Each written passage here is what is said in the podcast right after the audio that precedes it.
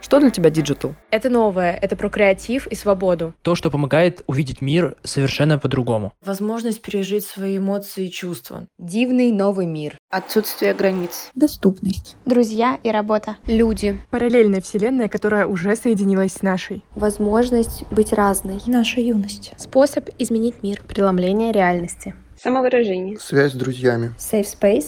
Возможность разговаривать. Будущее, которое уже наступило. Для каждого диджитал значит что-то свое, но для многих он стал важной частью жизни.